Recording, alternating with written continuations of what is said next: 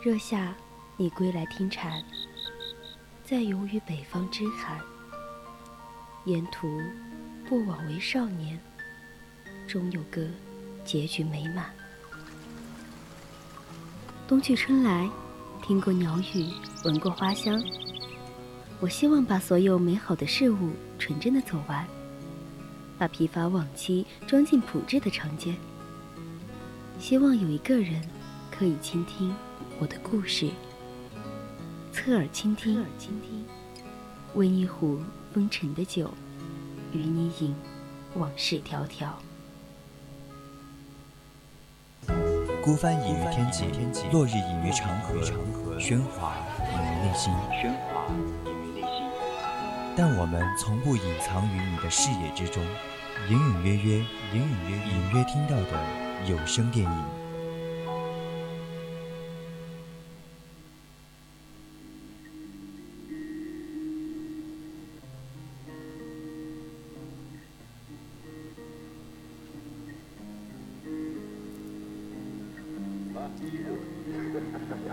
Hello，亲爱的听众朋友们，大家晚上好，好久不见，我是竹白，欢迎来到隐隐约约。哎，我是柚子，您正在收听的是 FM 一零零 VOC 广播电台。在每周日晚为您直播的专栏节目《侧耳倾听》，那不知道大家国庆玩的开不开心呢？哎，反正我是挺开心的，好久没有回家了，才知道和家人在一起的日子才是最幸福的。哇，真是羡慕，因为我家里是很远的嘛，然后就是跟朋友出去玩，但是感觉玩的。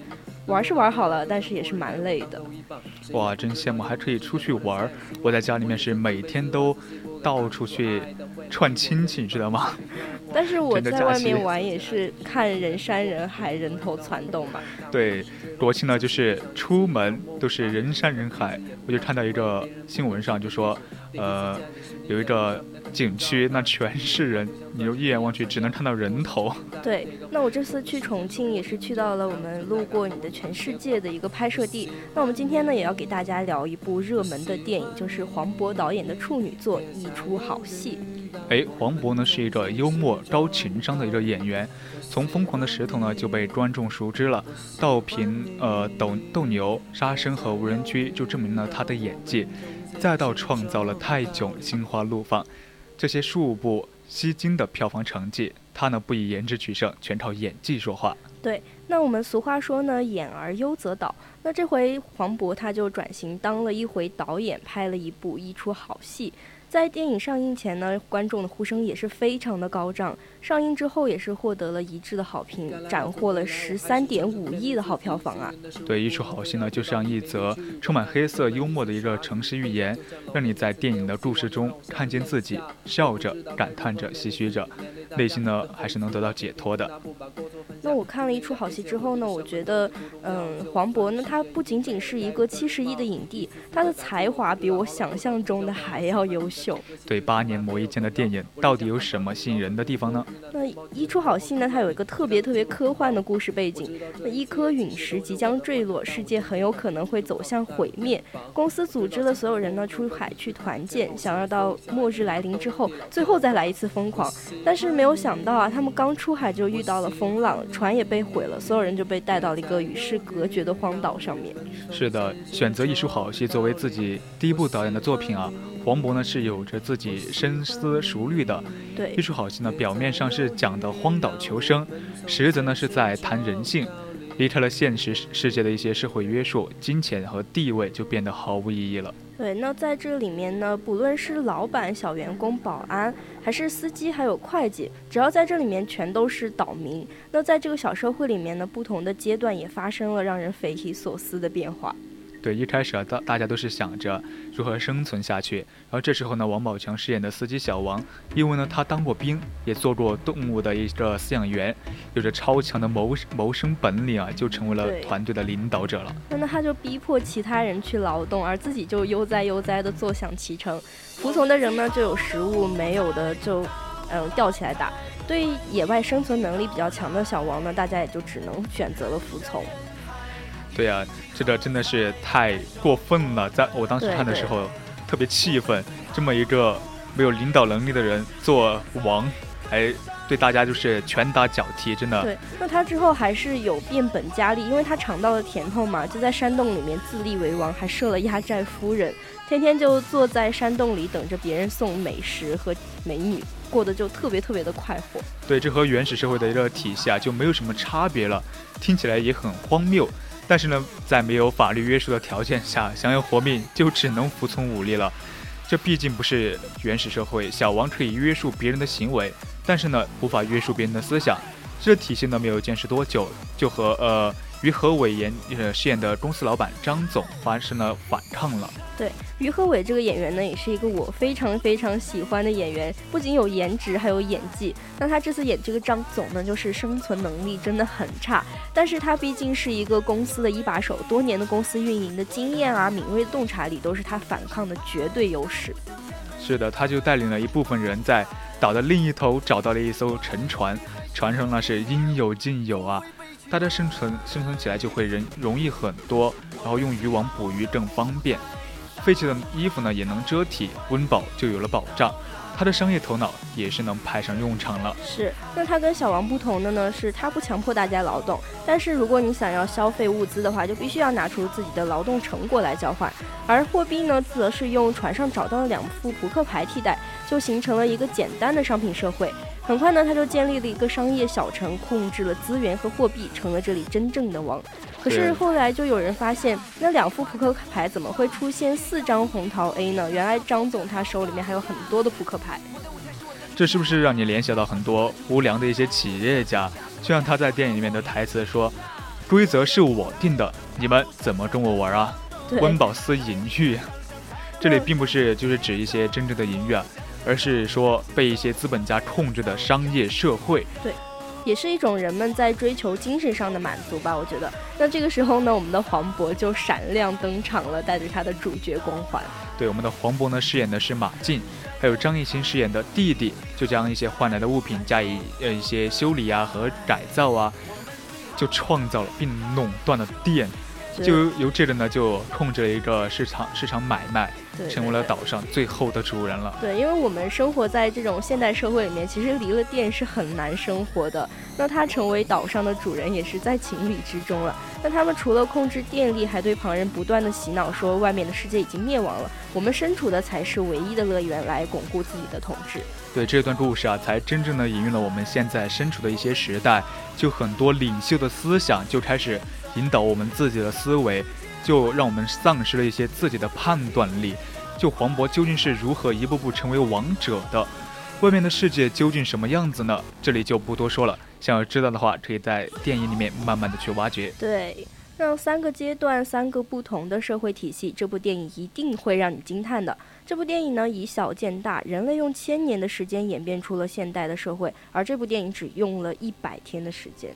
对，除开荒岛。那个社会的发展史啊，一出好戏呢，还带着我们很多其他的亮点。张艺兴就让人惊讶不已，他的一头蓬松乱糟糟的卷发，然后戴着一个厚厚的眼镜，这和平日里见到的小绵羊根本就是两个人嘛。是。然后，而且张艺兴就完全抛开了所谓的偶像包袱，造型真的是土到不能再土，掉渣渣了。邋遢到令人惊讶。那说到张艺兴呢，其实我也是他的怎么说铁杆粉丝吧。他出道六年是嗯作为一个团员出道的嘛。他出道的时候我就喜欢他了，他一直是一种温柔，然后给人非常儒雅的那种感觉。那在一出好戏里面也是颠覆了他偶像的形象。对，不再被那鲜嫩的外表所累，也不担心毁掉自己所谓的人设，而是真正的让自己融入到一个不帅气、不完美的角色中。这呢就足以证明了他已经朝演技派迈出了一大步。是。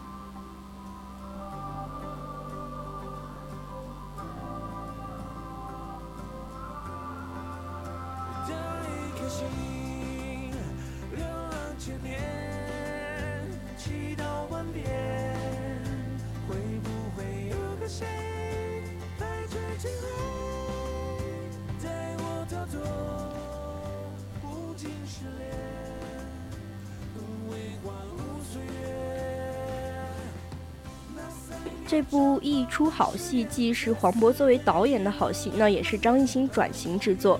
影片中呢，因为人性的阴暗面滋生出的好戏，就会让我们发现，这就是我们每天都在上演的好戏。是的，作为黄渤的处女作啊，里面暗藏的东西太多了，需要我们细细去品味。对我本可以忍受黑暗，如果我不曾见过太阳。那一个海滩，一个参加周末团建的公司，包括老板、高管、市场的营销，连同保安、修理工，都被扔到一个出不去的荒岛上面，就没有等级，也没有贫富差距。所有人呢都相信是陨石撞击了地球，而他们就是唯一的幸存人类。但是呢，这这不是一部灾难片，甚至呢不是一部喜剧片。就谈到黄渤、舒淇和王宝强，很多呢都会想，当然的就以为它是一个爱情喜剧。电影呢确实有很多喜剧的元素，但黄渤志不在此，他的野心很大。对呀，说他八年才拍出来这一部，怎么可能只是一部单纯的喜剧呢？那确切的说，它是一部寓言片，是人类社会的经济寓言，是一个经济学版的《银王》。但是与《银王》不同的是呢，黄渤的兴趣好像更在于表现人类社会。贫富是怎么分化的？王是怎么产生的？那社会是怎么演化的？在这个荒岛上，这个三十六个人组成的小社会，大概就可以分为四个时代。是的，第一个时代呢，就是暴力本位的时代。刚上岛的人呢，就缺少食物，缺少一些栖息的地方。这个时候呢，王宝强饰演的小王就成了第一个王。他呢，在现实社会中不过是一个旅游公司的司机兼导演。他还为了博大家一乐，在介绍自己的时候故意自辱：“大家好，都叫我小王吧。”那这其实应该是他多年生活在底层的一种生活智慧吧。而且呢，只要一百块钱居然能他乖乖的闭嘴。但是在这个岛上，只有他是当过兵的，就有一个超强的体力，有野外生存的经验，会爬树也能摘到野果子，并为大家找到了第一个栖息地，也就是他所占领这个山洞。于是呢，在外面的世界是社会底层的小王，就变成了这个小社会里面的第一个王。对他呢，当过饲养员，所以他的管理方式完全就是动物式的，听话就有果子有鱼吃，不听话就挨打挨揍。正如小王说的那样，猴子两天，狗熊三天，这些经过现代文明洗礼的两足的直立行走猴子，就迅速的适应了游戏规则了。对于是呢，这个阶级社会就产生了，人们就发现，原本为了大家摘果子抓鱼的小王，现在不用干活了，成了王。第一个支持王的公司是保安赵天龙，他拿着手铐呢，随时护卫左右。本来拍张总马屁的马屁精也转而开始讨好小王了。对我，而且我们的美女露西也开始不战火，主动的投怀送抱，变成了一个王妃了。对，这也是值得讽刺的是，这些人吃了果子和鱼呢，其实全是自己生产的，但是却是必须要放到王这里，由他进行分配。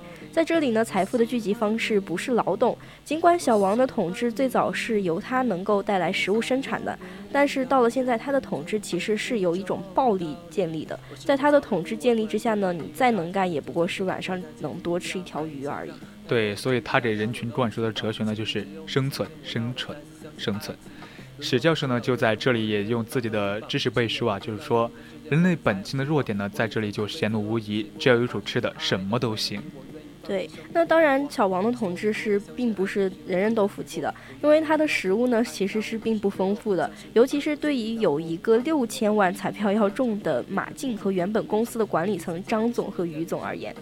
对，我们的张总也是，大概在一次无意的冒险中就发现了一艘沉船，然后里面有堆积如山的物资，还有船员的舱室，于是呢，在一次晚上的篝火旁，张总来了一次暴动，带人出走。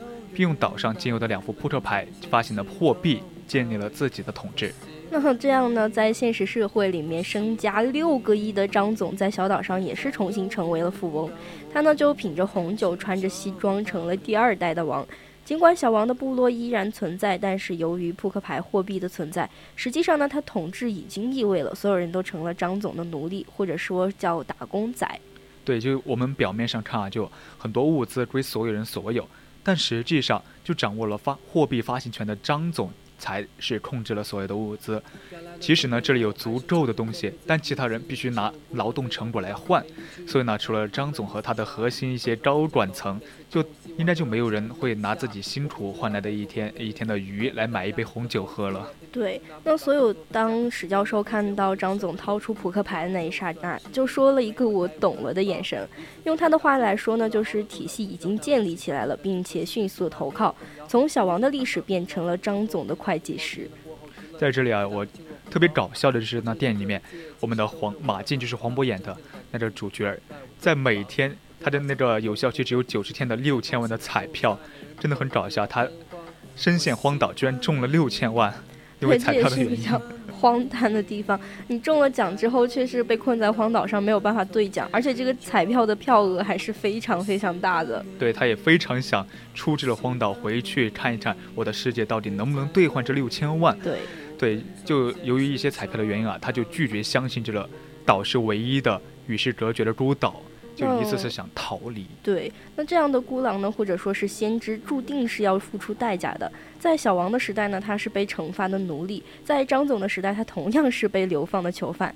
但他足够幸运的是，在他彻底放弃彩票的那天，老天爷突然给他下了一场大雨，然后无数的雨雨从天而降。对，用他的话来说，就是他在彩票过期的那一天啊，他的，呃，用他的话来说，就是他用彩票向老天兑换了无数的鱼。现在他就有无数的鱼，有了无数的钱，他可以冲跑那个张总的货币体系了。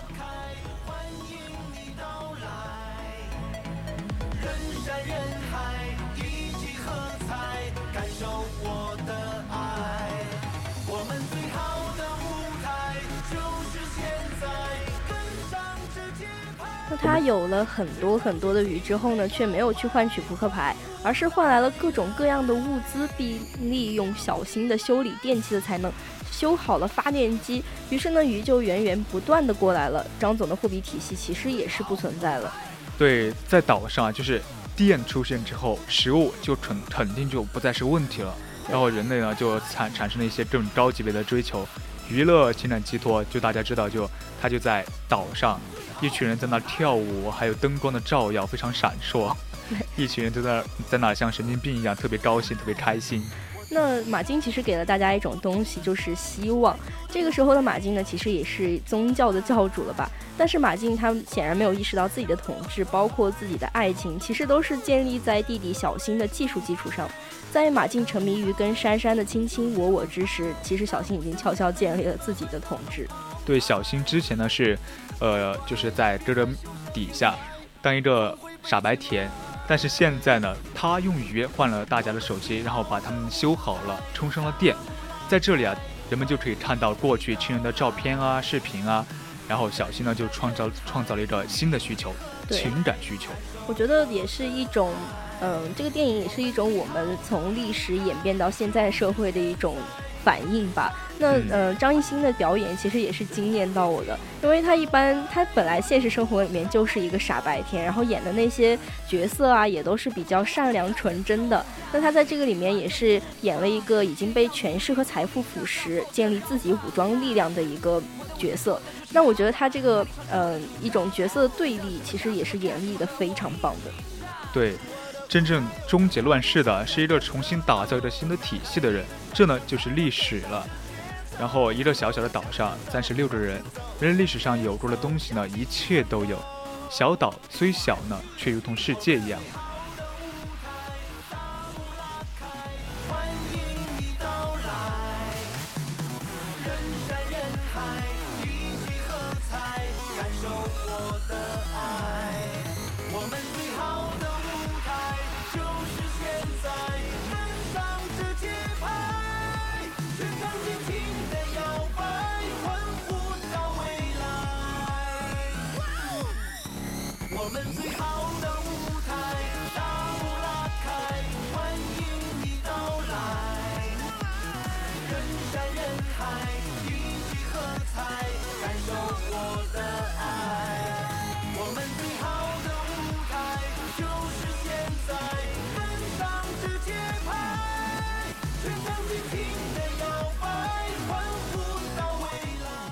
哎，柚子，你知不知道这个一出好戏，他还拍了一个，他有一个电视剧的那一个类型的，叫做好戏一出。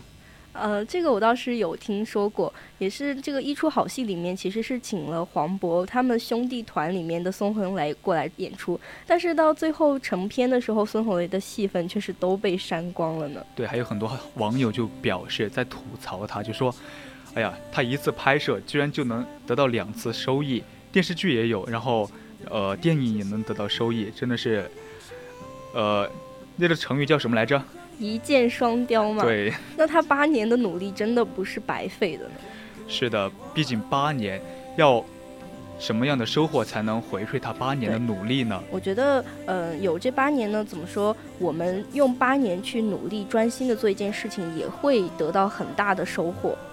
嗯，总结来说呢，就是电影呢，其实就是根据那个电视剧，通过一些剪辑和拼凑，然后出来的一个电影的成果。如果你在电影里面有什么看不懂的地方呢，也可以在电视剧里面去补充一下，就会得到很多的答案了。那从电视剧里面，其实我们也可以从看出一些从电影里面没有的黄渤还有张艺兴的一些另外的面。是的，就是在我记得在开场的时候，呃，他们在海上碰到了一个北极熊，就很多人会疑惑，他说：“哎，你在海上，城市刚刚出去没多远，怎么就有北极熊了？你们这么游，是游了多远，居然跑到了？”那么冰川那儿去了吗？对，那这些疑问呢，其实都可以在我们的电视剧里面找到答案。那也是希望大家看了电影之后，如果对电影非常非常感兴趣的话，也可以去看一下电视剧。是的，而且我就对我来说，他们坐的那个，呃，那是车还是船，那东西我特别感兴趣。我们现实中也是，要是能坐这样的东西去旅游，直接就坐着车突然就下海，然后变成船这东西，哎呀。很幸福的，还是特别好玩儿。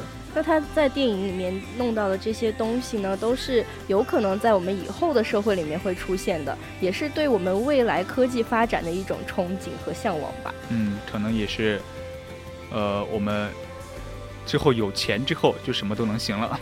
对，那这个一出好戏呢，真的是惊艳到我了。黄渤他作为一个非常非常好的演员，但是我们知道，一个好的演员他有可能并不是一个好的导演。那他这部戏呢，确实是拍出了他好导演的一方面。那他也是娱乐圈里面人人皆知的高情商。对，在这电电影里面，他既是导演也是演员，他的很多表现真的让我，嗯，耳目一新的感觉。对，就还是还是当初那个黄渤，他的呃拍出来的电影仍然那么好看。对，如果呃怎么说呢，在娱乐圈里面，我觉得我偶像真正的偶像就是黄渤。他在生活上呢，也是一个非常暖心、会照顾弟弟的呃一个哥哥。在《极限挑战》里面，我们也能看出来，就是小新他是因为工作真的真的很忙，然后又要赶通告，然后就累倒了嘛。那他作为哥哥也是不去拍摄，然后是去带着弟弟，嗯，背着他去医院里面看医生。也是全程都在照顾他，真的觉得是很贴心、很贴心的哥哥。对，所以说现在很多人都会看他的脸，说这人帅不帅，然后就会判断他的人好不好。所以呢，但是我们的黄渤在生活中真的是虽然长得不帅，但是呢，他确实是一个好男人、好榜样。那么我在这里大家剧透一下，就是这部电影呢，最后呢，就是我们的巨轮上燃起了大火，然后众人都被获救了。对。那人类的历史呢，就会一次次的重演，却都无法逃脱历史周期的宿命。最终呢，人性的高贵会战胜人性的卑劣。我是柚子，下面的人在旅途和三位书会更加精彩。我是朱白，欢迎继续锁定青春调频。